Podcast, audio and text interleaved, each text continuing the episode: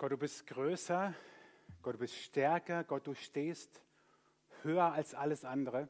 Das passt so gut zu diesem Sonntag heute Morgen. Herzlich willkommen zum Gottesdienst. Schön, dass ihr da seid. Schön, dass ihr zu Hause auch mitfeiert. Wir werden heute auf eine besondere Weise hier äh, mit der ganzen Welt, also mit allen, die zu Hause schauen, miteinander verbunden sein, aber dazu gleich mehr. Dieses Lied passt deswegen so gut heute Morgen, weil ihr seht schon an diesem komischen Symbol, Heute ist Gottesdienst am Sonntag, Trinitatis. Yes. Keiner weiß, was Trinitatis ist, dazu kommen wir nachher noch. Was aber Trinitatis zum Ausdruck bringen soll, ist, dass wir an einen Gott glauben, der sich auf dreierlei Weise, dreifach sozusagen, offenbart. Als Vater, als Sohn, als Heiliger Geist. Darum soll es heute gehen. Und es ist zugegebenermaßen schwierig, es ist aber zugegebenermaßen elementar wichtig für unseren Glauben, damit, dass wir verstehen, was diese Dreieinigkeit Gottes bedeutet. Und darauf werden wir nachher in der Predigt sozusagen eingehen.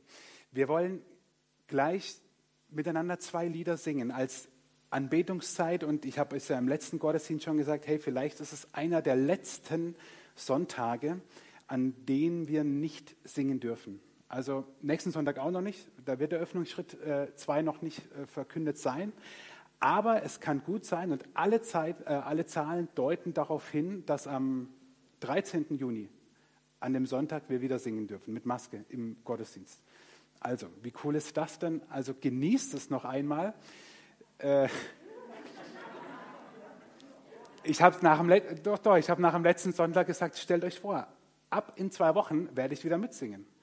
Also so schön wird es nie wieder werden, weil meine Stimme wird dann mit drin sein. Also genießt noch einmal, dass wir eine Band haben, die für uns singt. Und ich lade euch ein, weil das erste Lied, was wir gemeinsam singen im Herzen und hören werden, drückt das aus. Ich glaube.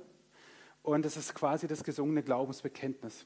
Und ich lade euch ein, diese Zeit, ich weiß, auch wenn es nicht singen und so, ja, aber trotzdem nutzt es auch zu Hause, um anzukommen, da zu sein, euch auf Gott auszurichten, einfach präsent zu sein und Großes von Gott zu erwarten.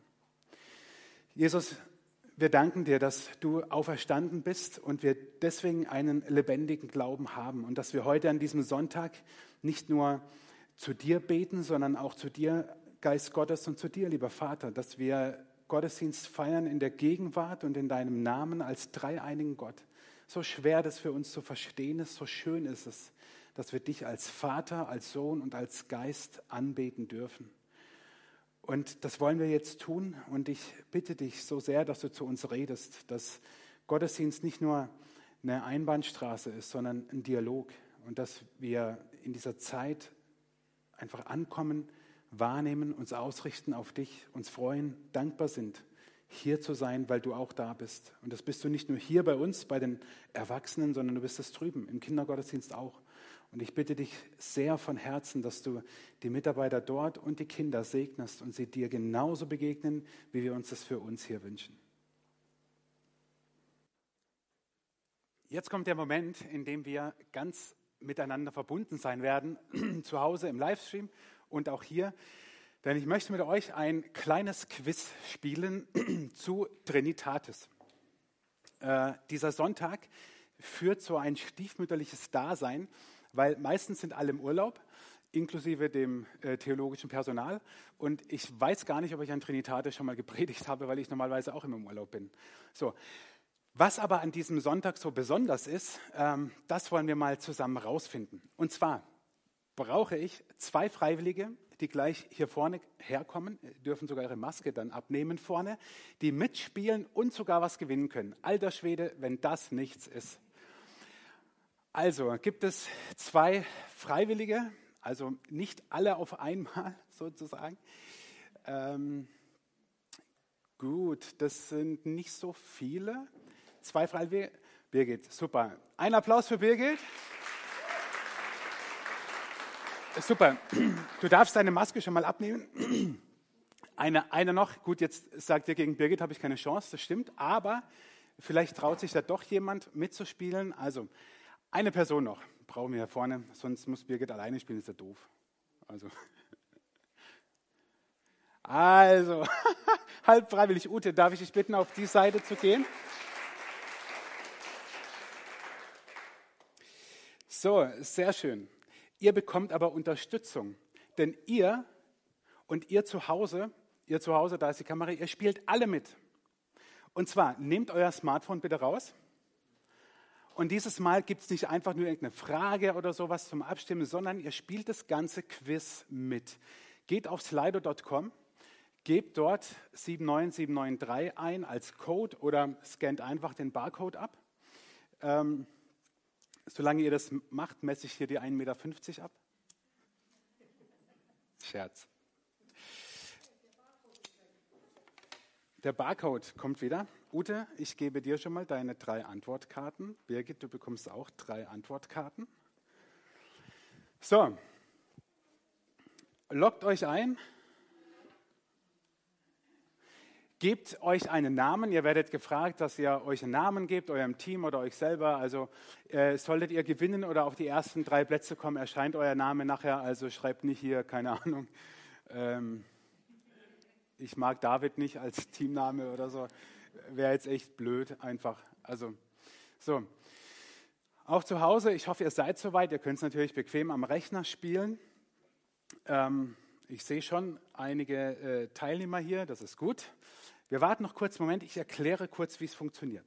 Es wird gleich so sein, das sind fünf Fragen, keine Sorge. Die Fragen werden immer schwieriger. Und ich habe vorhin zu meinem Technikteam gesagt, die Fragen sind fies. So. Hätte ich das vorher gesagt, wärt ihr nicht gekommen. So. Nein. Ihr seid nämlich und ihr zu Hause seid deren Publikumsjoker. Es wird nämlich so sein, ich stelle eine Frage und ihr werdet nicht nach hinten schauen dürfen, okay? Ich stelle euch eine Frage, die auch im, in der App kommt mit den drei Antwortmöglichkeiten, die auch alle im, in der App sehen. Ihr habt einen kurzen Moment Zeit zu überlegen, ist eins, zwei oder drei die richtige Antwort. Nehmt den Zettel zu euch, zeigt ihn aber noch nicht und dann bitte ich euch gleichzeitig Birgit und Ute zu zeigen, für welche Antwortmöglichkeit ihr seid. Eins, zwei oder drei. Ihr habt natürlich schon alle abgestimmt. So, wenn Birgit, Ute, ihr euch unsicher seid, ich weiß nicht so richtig, was die richtige Antwort ist, dann habt ihr zwei Publikumsjoker. Das heißt, wenn ihr den setzen wollt, sagt ihr das, dann dürft ihr euch nämlich umdrehen und sehen, wie alle anderen abgestimmt haben. Jetzt müsst ihr natürlich euch entscheiden, haltet ihr die für zuverlässig? Ja, denkt ihr, die haben es auf dem Kasten? Oder sagt ihr, zum Glück machen ja noch welche von zu Hause aus mit? Okay, bereit? Können wir starten mit der ersten Frage? Also, ihr habt sie jetzt bei euch im, äh, in der App.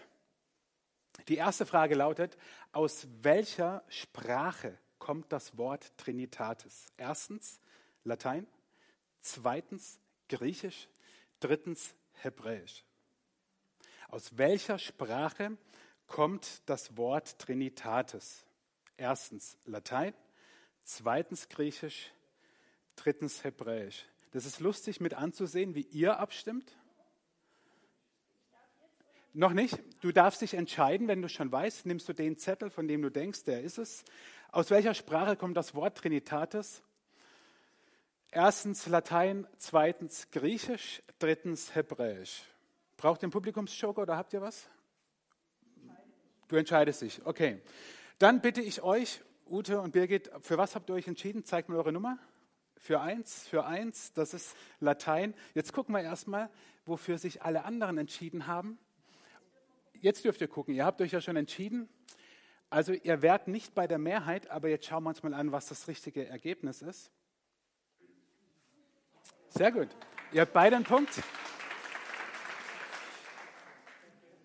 So, für alle anderen machen wir Sprachkurse. So, ihr guckt wieder nach vorne.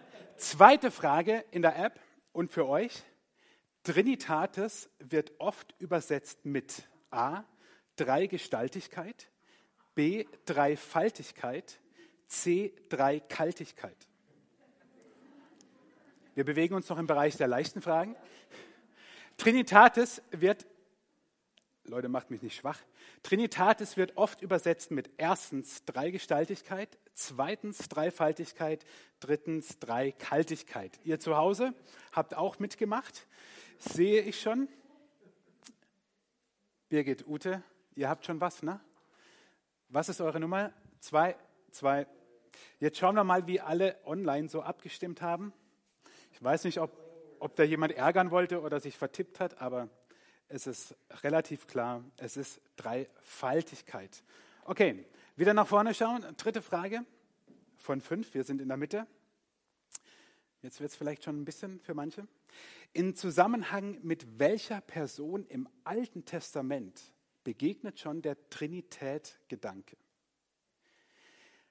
Erstens Jona, zweitens David, drittens Abraham. In Zusammenhang mit welcher Person im Alten Testament begegnet schon der Trinität-Gedanke? Erstens Jona, zweitens David, drittens Abraham. Wenn ihr einen Joker braucht, dann könntet ihr das sagen.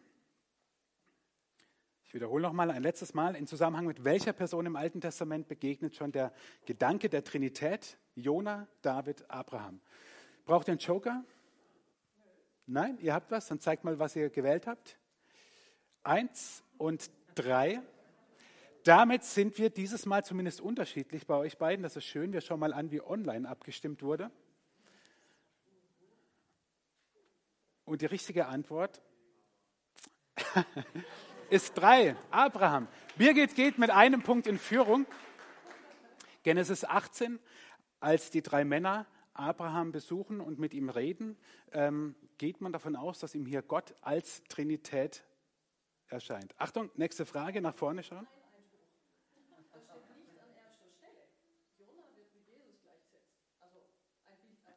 Äh, auf Jesus, ja, aber nicht auf die Trinität.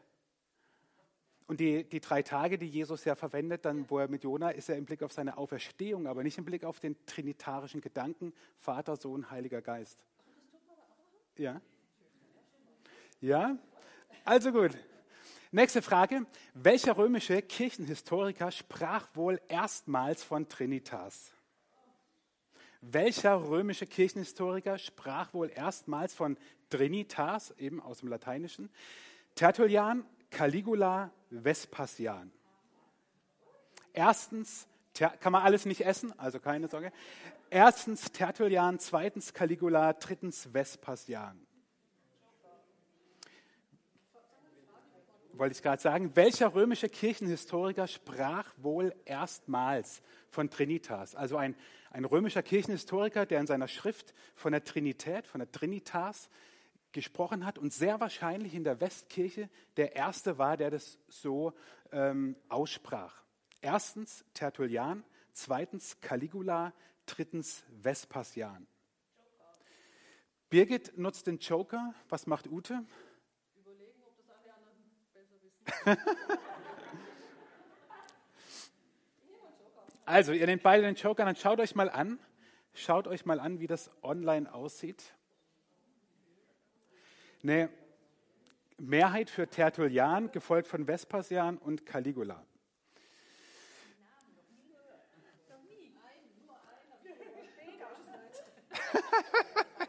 Also, jetzt ist die Frage, vertraut ihr dem Publikumsjoker? Das wäre Tertullian. Oder sagt ihr, also so wie die aussehen, aber man weiß ja nicht, wer online noch mitspielt. Ne? Also, keine Ahnung, ihr müsst euch aber entscheiden. Du nimmst eins, auch eins. Schauen wir mal, was richtig ist. Caligula und Vespasian waren römische Kaiser. Ähm, und Tertullian war in der Tat der Erste, der davon sprach. Äh, nein, natürlich nicht, aber ich habe gesagt, es wird fies. Also, hey, ihr macht euch gut. Also, letzte Frage. Wir gehen in die letzte Frage. Was ist keine kirchliche Lehre, aber wird eigentlich von den meisten Christen geglaubt? Was ist keine kirchliche Lehre, aber wird eigentlich von den meisten Christen geglaubt. Erstens Doketismus, zweitens Tritheismus oder drittens Subordinationismus.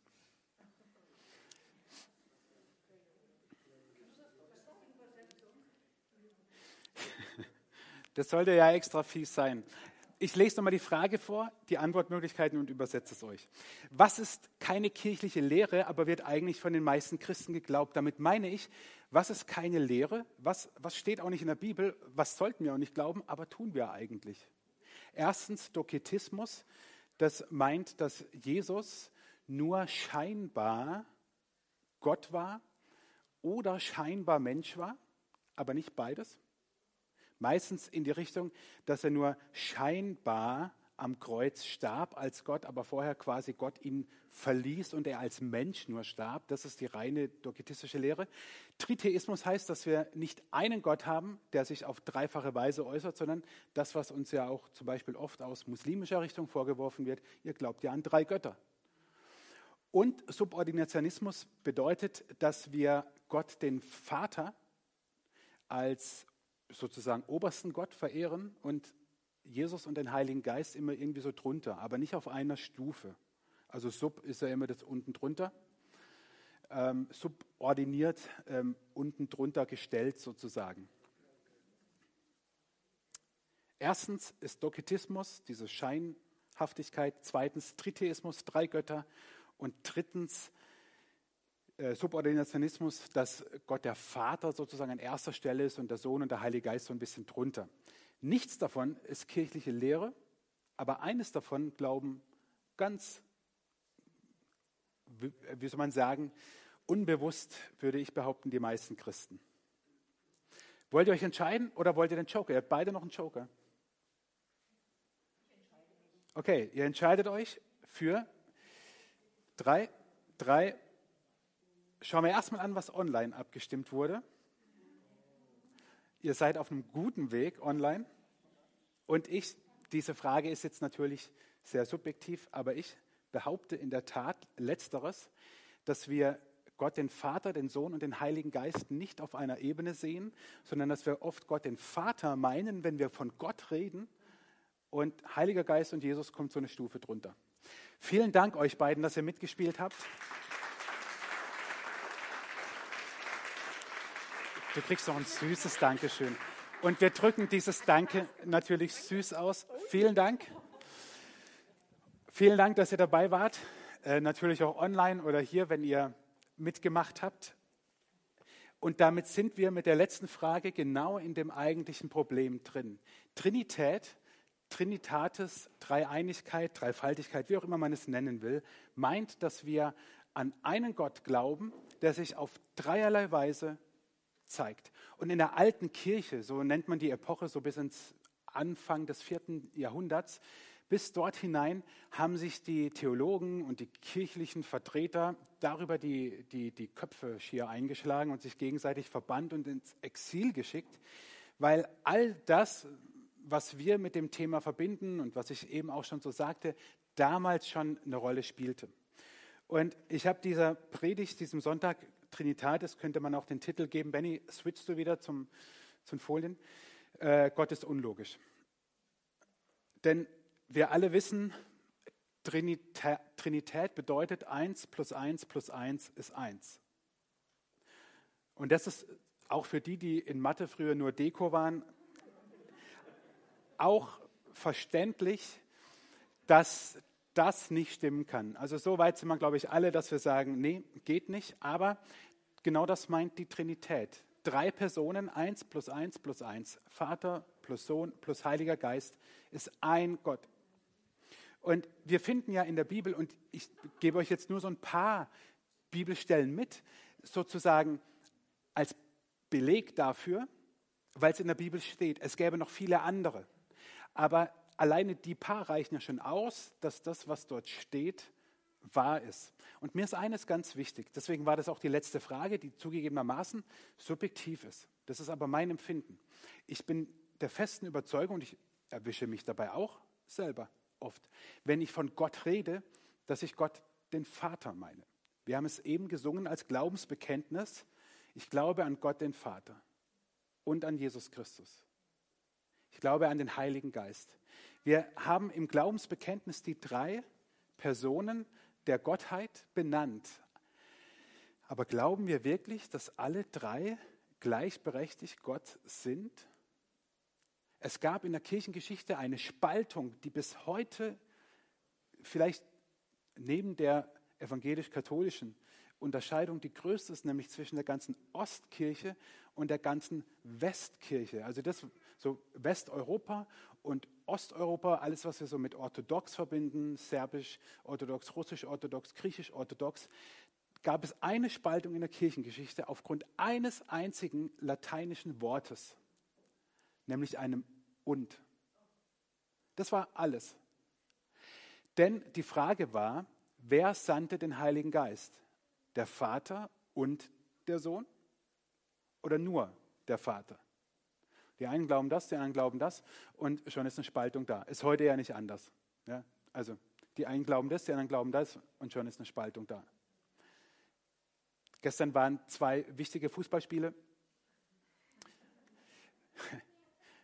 Köln hat den Klassenerhalt geschafft, leider. Und ich hätte es Kiel gegönnt. Äh, und gleichzeitig hat Chelsea gestern Abend, weil sie mehr Deutsche im Team hatten als Manchester, äh, die Champions League gewonnen.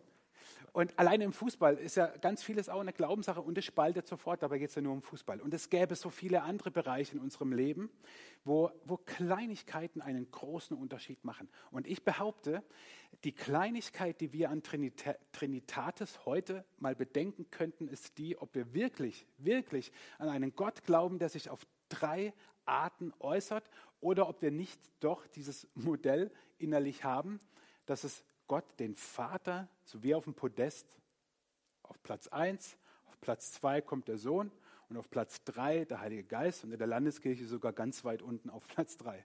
Also wenn du jetzt in der Pfingstgemeinde wärst oder charismatischen Gemeinde, dann würde es vielleicht anders aussehen, aber wir, wir machen Unterscheidungen und das ist nicht gut und das ist nicht richtig und ich sage euch auch gleich warum.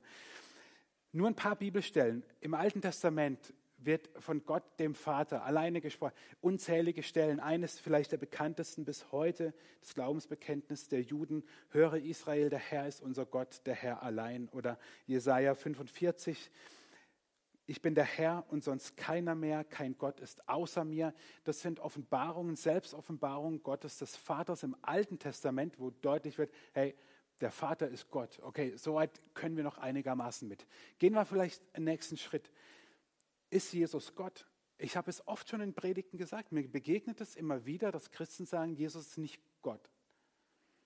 Das begegnet mir von Gemeindemitgliedern genauso wie von Kolleginnen und Kollegen äh, im Kirchenbezirk. Jetzt gucken wir aber einfach mal in die Bibel rein. Römer 9, Vers 5. Abraham, Isaac und Jakob sind ihre Vorfahren und Christus selbst stammt nach seiner menschlichen Herkunft aus ihrem Volk, also aus dem Volk, Volk der Juden. Römer 9 bis 11 ist das große Kapitel von Paulus über das jüdische Volk und die Stellung der Christen dazu. Ihm, der Gott ist und über alles regiert, gebühren Lob und Ehre bis in Ewigkeit. Paulus schreibt von Christus, von Jesus und schreibt dann, ihm, der Gott ist. Punkt. Ich meine, könnte man schon aufhören. Diese eine Stelle reicht ja schon aus, dass jemand, der sagt, nein, Jesus ist nicht Gott, er ist vielleicht eine Stufe drunter oder was auch immer. Sage ich, ja gut, was machst du jetzt damit? Es steht halt in der Bibel. Äh, eine weitere Stelle nur ist, Titus, denn wir warten darauf, dass sich unsere wunderbare Hoffnung erfüllt, dass unser großer Gott und Retter Jesus Christus in seiner ganzen Herrlichkeit erscheinen wird. Also die Bibel drückt aus, Jesus ist Gott. Da, da gibt es gar nichts dran, dran zu rütteln und das sind nur wenige Stellen. Ein bisschen schwieriger wird es beim Heiligen Geist zugegebenermaßen. Apostelgeschichte. Warum hast du den Heiligen Geist belogen und einen Teil des Geldes unterschlagen? Du hast nicht Menschen belogen, sondern Gott selbst. Es geht um diese Geschichte, die manche von euch ja vielleicht kennen. Hananias und Sapphira, die äh, einen Acker verkauft haben und damals die Christen ja in einer Gütergemeinschaft lebten und alles miteinander teilten. Und sie haben einen Acker verkauft und haben nicht das ganze Geld sozusagen in die Gemeinschaftskasse gezahlt, sondern haben einen Teil behalten. Haben die Gemeinschaft betrogen, haben aber gesagt, das wäre alles, haben aber einen Teil behalten. Und jetzt wird ihnen vorgeworfen, warum hast du den Heiligen Geist belogen und einen Teil des Geldes unterschlagen? Du hast nicht Menschen belogen, sondern Gott selbst. Also, auch wenn es indirekt ist, Gott, der Heilige Geist ist Gott. Oder Der Herr aber ist der Geist und wo immer der Geist des Herrn ist, ist Freiheit. Der Herr, griechisch Kyrios, Gott, der Geist ist Gott. Und jetzt würde ich euch am liebsten nach Hause schicken und euch sagen, macht Mittagessen zu Hause oder keine Ahnung was und überlegt einfach mal, und ich werde noch ein paar Takte sagen, aber die Frage gebe ich euch trotzdem mit.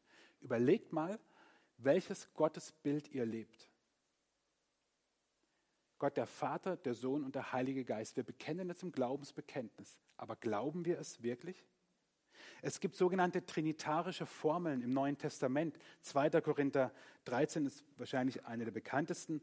Da schließt Paulus den Brief und schreibt, die Gnade unseres Herrn Jesus Christus, die Liebe Gottes und die Gemeinschaft, die der Heilige Geist schenkt, sei mit euch. Und schon macht es Paulus genauso. Wir nehmen das immer so als ein Beispiel, dass das ja Trinität ist. Und was macht Paulus hier? Er setzt im Prinzip den Vater gleich mit Gott, er benennt aber den Heiligen Geist und Jesus mit Namen.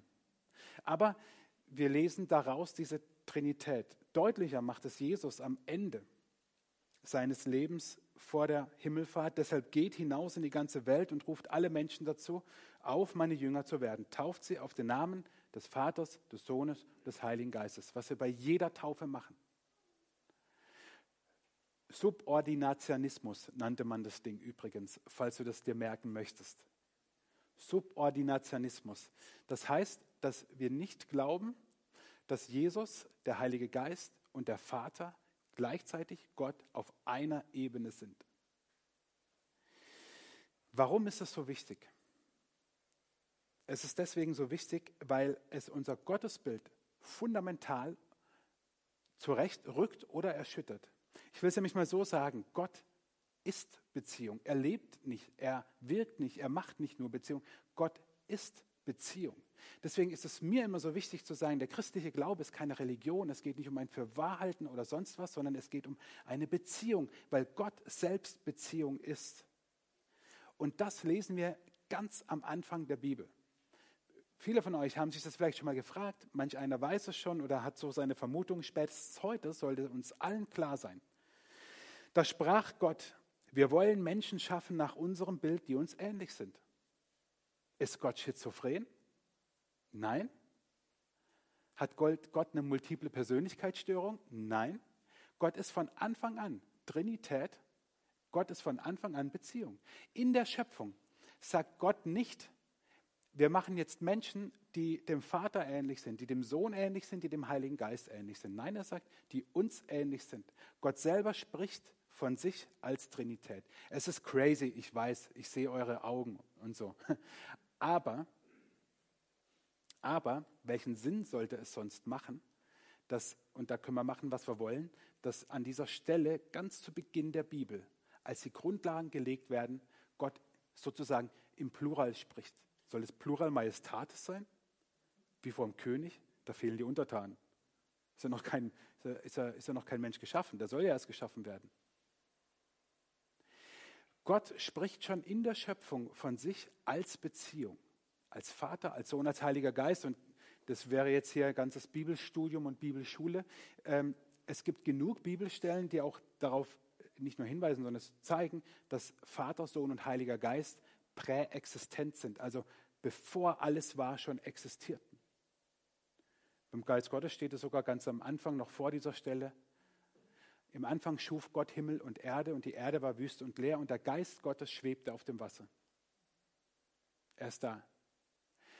Im Neuen Testament, Kolosserbrief vor allem, ist sehr viel davon die Rede, dass Jesus schon vor allem war. Gott ist Beziehung. Jetzt frage ich euch, wenn Gott diese abgestufte Geschichte ist, was bedeutet das für die Beziehung? Was bedeutet das für deine Beziehung zu Gott? Zu wem hast du dann diese Beziehung? Zu dem auf eins, auf zwei oder auf drei? Ich würde mal behaupten, aber das ist jetzt nur eine Behauptung und eine ganz steile These, weil wir das glauben, unweigerlich, ohne dass wir es vielleicht wollen, und zwar nicht nur wir hier oder online, sondern die ganze Christenheit überhaupt schnell den Hang dazu hat. Deswegen werden manche Dinge in Kirche, in Gemeinden stillgehalten oder spielen kaum eine Rolle oder frag dich doch mal, wie oft der Heilige Geist vorkommt. Warum? Weil wir ihn ja eh abstufen. Dabei ist der Heilige Geist, der tut nicht weh. Der ist total genial. Und ich habe ja heute, online weiß ich es natürlich nicht, aber euch kenne ich ja ziemlich gut und weiß, mit welchen alten Hasen im ganz positiven, ihr seht gut aus, durch gut gehalten für alte Hasen, äh, ich es zu tun habe. Da können wir mal so ein bisschen in die, in die Tiefe gehen an Trinitatis. Was macht das mit unserer Beziehung zu Gott? Ich wünschte mir, wir hätten eine ganz entspannte Beziehung zu allen drei Personen unserer Gottheit automatisch. Aber wir haben es nicht. Bis dahingehend habe ich aber letzten Sonntag geklärt, hoffentlich, dürfen wir zum Heiligen Geist beten. Ja, wieso nicht? Wenn es ein Gott ist, der sich auf dreierlei Weise äußert, ist es letzten Endes egal. Ich weiß nicht, ob das manchen von euch auch so ging. Ich habe das noch in, auch bis in mein Studium hinein in den frommsten Kreisen gehört, zum Heiligen Geist darfst du nicht beten. Und bin damit nicht aufgewachsen, aber nur eine relativ kurze Zeit umhergegangen und habe dann gedacht, was ein Schwachsinn. Gott ist Beziehung. Und deswegen geht der Glaube auch nicht anders. Gott ist niemals ein abstraktes Wesen. Gott ist niemals ohne Beziehung erfahrbar und deswegen auch niemals in allen Religionen der gleiche. Oh, jetzt macht das nächste Fass auf. Na, ich mache es relativ schnell wieder zu, keine Sorge. Aber diese Art der Beziehung, die gibt es in keiner anderen Religion. Die gibt es einfach nicht. Dass es einen Gott gibt, der den Menschen so sehr liebt, dass er sagt, ich schaffe dich zu meinem Ebenbild und ich möchte Beziehung zu dir, die gibt es in keiner anderen Religion. Es gäbe noch ganz viele andere Faktoren, die darauf hinweisen, aber alleine das reicht, dass wir nicht sagen können, letzten Endes glauben doch alle Religionen an den gleichen Gott, sie drücken es nur anders aus, sie gucken nur von der anderen Seite auf den Berg. Nee, tun sie nicht. Sie meinen teilweise was, etwas, etwas komplett anderes. Viele Religionen reden von Gott, natürlich, klar, von einer Gottheit, logisch, sie wollen sie beschreiben, klar, aber sie reden nicht vom Gleichen. Ohne diese Beziehung, ohne dass Gott Beziehung ist und die Beziehung zu uns will, passiert nämlich Folgendes. Und da kannst du dich mal einordnen, wo du dich gerade befindest. Ohne diese Beziehung heißt es in der Bibel zu lesen, ich lese in einem alten Buch. Ohne diese Beziehung heißt es, beten ist ein Monolog und ich laber Gott voll, ob ich glaube oder nicht. Ohne diese Beziehung bedeutet Lobpreis einfach nur singen. Kann ich auch Helene Fischer singen? Nein. Ohne Beziehung heißt Schöpfung einfach Biomasse. Ohne diese Beziehung bedeutet Arbeit einfach nur Job, Geld verdienen, keinen Sinn dahinter sehen. Durch diese Beziehung, die wir mit Gott haben, ist die Bibel ein Brief Gottes. Botschaft sollte da stehen, es hat aber nicht hingepasst. Ohne Beziehung, äh, mit Beziehung zu Gott ist die Bibel sein Brief, seine Botschaft an mich persönlich. Bedeutet beten Dialog, dass ich höre, was Gott mir sagt. Bedeutet Lobpreis, dass meine ganzen Emotionen mit drin sind. Bedeutet Schöpfung, ein Geschenk Gottes an uns. Das ändert alles. Nur ein kleines Stichwort an dieser Stelle ich finde es mega, was wir für einen Klimaschutz machen. Also hoffentlich noch mehr. Ich fände es toll, wenn wir auch den Lebensschutz ungeborenen Lebens dazu nehmen. Denn das ist keine Biomasse oder Zellklumpen, wie es einem immer wieder verkauft wird. Das ist Leben. Und was vor der Geburt getötet wird, ist getötetes Leben und nicht abgestorbenes Zellmaterial. Sollte uns eigentlich deutlich werden in dem Moment, wo ich diese Beziehung mit Gott lebe, dass das Geschenk ist. Und dann am Ende die Arbeit. Ist nicht einfach nur ein Job zum Geld verdienen, das ist Berufung, die ich lebe. Heute ist Trinitatis und an Trinitatis hat unsere Landeskirche vorgesehen, dass ein ganz toller Bibeltext zugrunde legt, mit dem ich äh, auf die Zielgeraden der, der Predigt gehen will, der dies alles zusammenfasst. Manche kennen ihn, Johannes 3, 1 bis 8. Es war aber ein Mensch unter den Pharisäern mit Namen Nikodemus, einer von den Oberen der Juden. Der kam zu Jesus bei Nacht und sprach zu ihm, Meister, wir wissen, du bist ein Lehrer von Gott gekommen, denn niemand kann die Zeichen tun, die du tust, es sei denn Gott mit ihm. Jesus antwortete und sprach zu ihm, Wahrlich, wahrlich, ich sage dir, Es sei denn, dass jemand von neuem geboren werde, so kann er das Reich Gottes nicht sehen. Nikodemus spricht zu ihm, wie kann ein Mensch geboren werden, wenn er alt ist? Kann er denn wieder in seiner Mutterleib gehen und geboren werden? Jesus antwortete, Wahrlich, wahrlich, ich sage dir, es sei denn, dass jemand geboren werde aus Wasser und Geist, so kann er nicht in das Reich Gottes kommen. Was vom Fleisch geboren ist, das ist Fleisch, und was vom Geist geboren ist, das ist Geist. Wundere dich nicht, dass ich dir gesagt habe, ihr müsst von neuem geboren werden. Der Wind bläst, wo er will, und du hörst sein Sausen wohl, aber du weißt nicht, woher er kommt und wohin er fährt. So ist es bei jedem, der aus dem Geist geboren ist. Dieses Gespräch, über das man so viel sagen könnte, dass einer der Oberen der Juden, ein, ein, ein ganz Gescheiter zu Jesus kommt und sich outet und sagt, Mensch, ich will mehr wissen über das, was du lehrst. Diese Begegnung drückt wie kaum eine andere im Neuen Testament aus, aus den Worten, aus dem Mund Jesu auch, was Trinität bedeutet. Das, was ich eben gesagt habe, dass nur durch eine Beziehung Gott erlebbar und erfahrbar ist. Es sei denn, dass jemand geboren werde aus Wasser und Geist, so kann er nicht in das Reich Gottes kommen, sagt Jesus zu Nikodemus. Es sei denn, dass jemand neu geboren werde aus Wasser und Geist. Es sei denn, dass jemand sich bekehrt, mit dem Geist Gottes erfüllt wird und sich taufen lässt. Das wäre die gute, die biblische, die richtige Reihenfolge. Wir drehen es halt um mit der Taufe, aber darauf will ich jetzt gar nicht den Schwerpunkt legen. Jesus sagt aber, nur wenn du neu geboren bist, wird das alles für dich überhaupt irgendeinen Sinn machen. Die ganze Sache mit der Trinität. Und Jesus sagt zu Nikodemus, wenn du aus dem Geist Gottes geboren wirst, nur dann, nur dann, Achtung, was sagt er? Oder wenn er nicht ist, kann er nicht in das Reich Gottes kommen. Habt ihr euch schon mal gefragt, was das Reich Gottes ist? Was ist dieses Reich Gottes? Man denkt oft, ja, damit ist der Himmel gemeint. Hm. Auch. Das Reich Gottes ist viel mehr. Reich Gottes, und damit ende ich. Reich Gottes ist Gottes Einflussbereich auf der Erde. Das geht am Ende der Zeit, wenn Jesus wiederkommt, über in das ewige Leben, keine Frage. Aber das Reich Gottes ist schon hier und jetzt. Und zwar überall dort, wo Gott Einfluss hat. Das Reich Gottes ist kein statisches Reich, es ist ein dynamisches Geschehen. Reich Gottes ist dort, wo wir beten. Reich Gottes ist, wo wir Gottesdienst feiern und Gott gegenwärtig ist. Reich Gottes ist, wo wir anderen Menschen von Jesus erzählen. Dort ereignet sich Reich Gottes. Reich Gottes ist dort, wo wir im Namen Jesu anderen Menschen helfen. Reich Gottes ist, wo wir Vergebung einander im Namen Jesu zusprechen, annehmen und neu anfangen. Reich Gottes ist überall dort, wo Gott Einfluss hat auf dieser Erde. Und Jesus sagt zu Nikodemus, das wirst du nie erfahren, das wirst du nie erleben, dort wirst du nie hineinkommen, wenn du nicht aus Wasser und Geist neu geboren bist. Wenn du also dein Leben Jesus anvertraust. Das, was Reich Gottes auf der Erde ist, werden wir nur erfahren können, wenn wir diese Beziehung leben. Und deswegen habe ich am Anfang gesagt, dieser Predigt, es ist so wichtig, dass wir Gott, Vater, Sohn und Heiliger Geist nicht abstufen. Denn es ist die Fülle dessen, was Gott uns verheißt und verspricht, die wir nur empfangen können, wenn wir sozusagen die ganze Gottheit als Gottheit anbeten.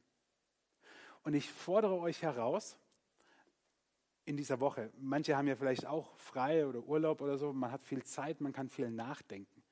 Ich gebe euch das mit, auch zu Hause im Stream. Denkt mal darüber nach. Was ist meine, mein Gottesbild, meine Beziehung zu Gott? Und wenn Gottes Reich immer dort ist, wo Gott Einfluss hat auf dieser Erde, überall dort, wo, wo, wo Gott Einfluss hat auf der Erde, wo er wirken darf, ist Gottes Reich.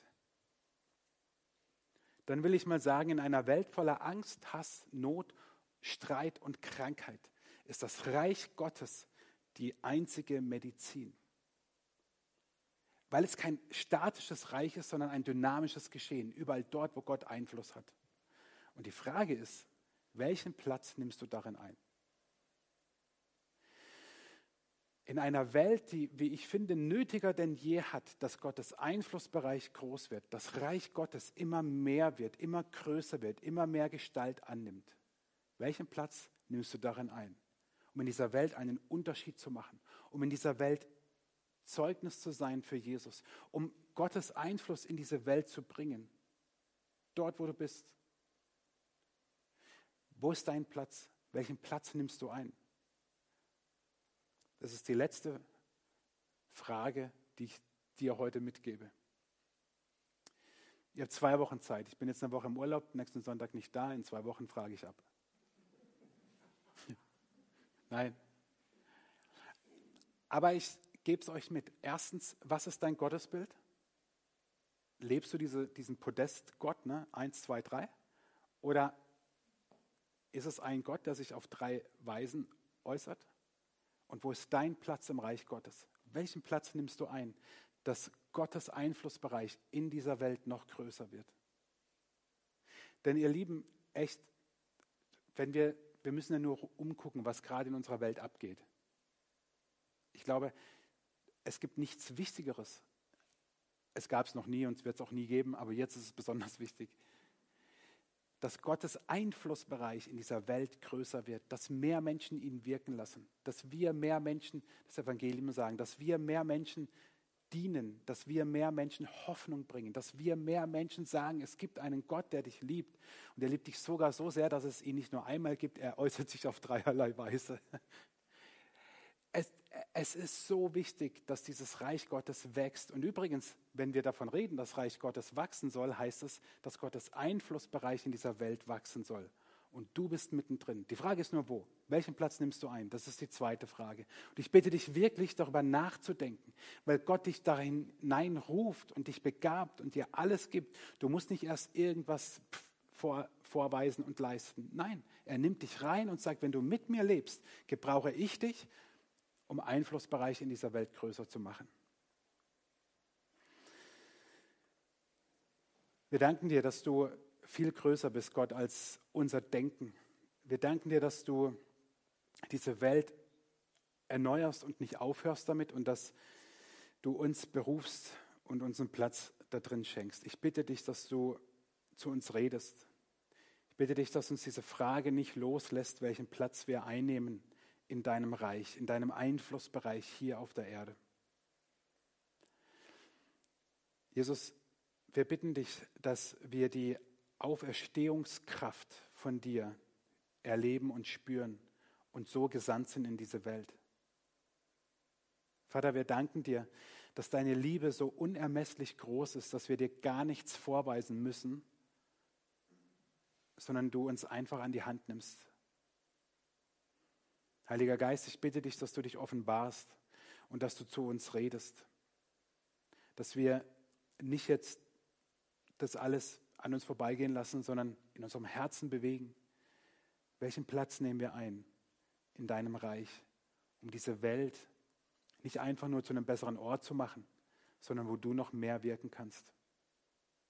Und wir bitten dich für alle Entscheidungsträger in der Politik vor allem, die auch in den nächsten Tagen, Wochen, Monaten wichtige Entscheidungen treffen müssen, dass du sie segnest mit Weisheit und Mut. Wir bitten dich für dein Volk Israel, dass du es segnest. Wir bitten dich, dass Antisemitismus in unserem Land keine Zukunft hat. Wir bitten dich, Jesus, dass wir an deiner Hand bleiben, dass wir dir nachfolgen und dass wir anfangen, dir ganz neu zu vertrauen. Amen.